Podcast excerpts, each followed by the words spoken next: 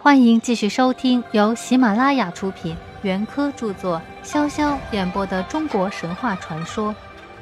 今天我为大家演播的是中国神话传说正文的第三十二章：怒触不周山。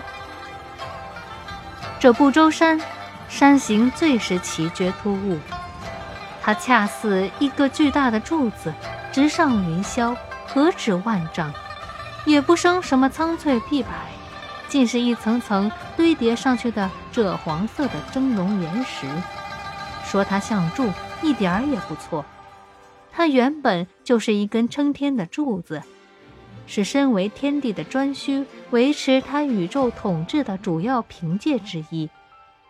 说不定也就是女娲时代用以撑天的四大乌龟族中的一只所变化的呢。总之。双方的军队打到这根天柱下面来了，打的是难分难解，不分胜负。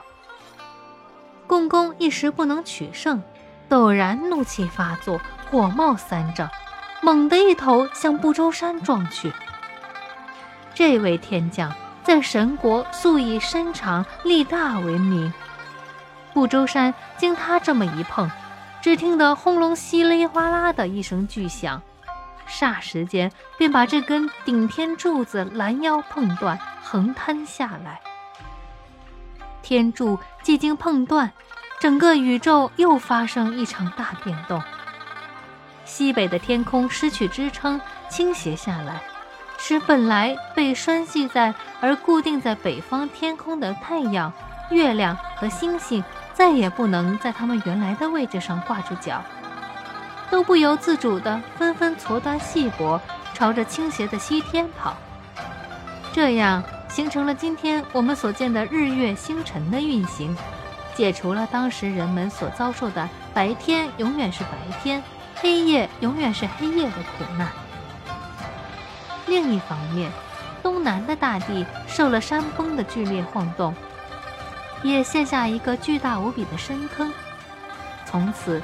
大川、小河的水也都不由自主地急急忙忙朝那奔流去，就成了今天我们所见的海洋。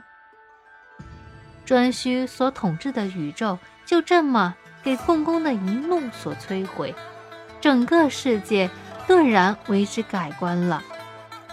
他虽然没有了女娲时期的和平宁静，却也打破了颛顼统治时期的死气沉沉。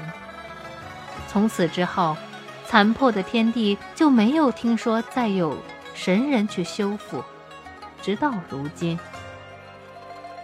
不周山的命名，据说是因为共工和颛顼争神座，一怒之下碰坏了这座山，使山的形体缺坏不周匝，这才取名叫不周的，并非原来就有此名。这种说法自然言之有理。令人相信。又据古书记载，不周山下有两头黄颜色的野兽看管在那里，有一条水叫做寒暑水，水呢是半寒半热的，从山上发掘下来。水的西边有狮山，水的东边有木山，还有禹宫共工国山等，都是此山附近的景物。人们为了纪念共工，曾在大荒北野和北方海外各修建了一座台，叫做共工台。大荒北野的共工台是在稷昆山上，皇帝女娲曾经在这里住过。北方海外的共工台是在禹所杀的相柳的东边，申木国的西边。台是四方形的。台的每个角落都有一条蛇守卫在那里，老虎的颜色，蛇头冲向南方。两座台都位居北方，凡是射箭的人都不敢朝着北方射，为的是害怕共工的威灵。从这里，我们便可以看见共工在人们心中的地位是怎样的。今天的演播到这里就结束了。我们下期再会。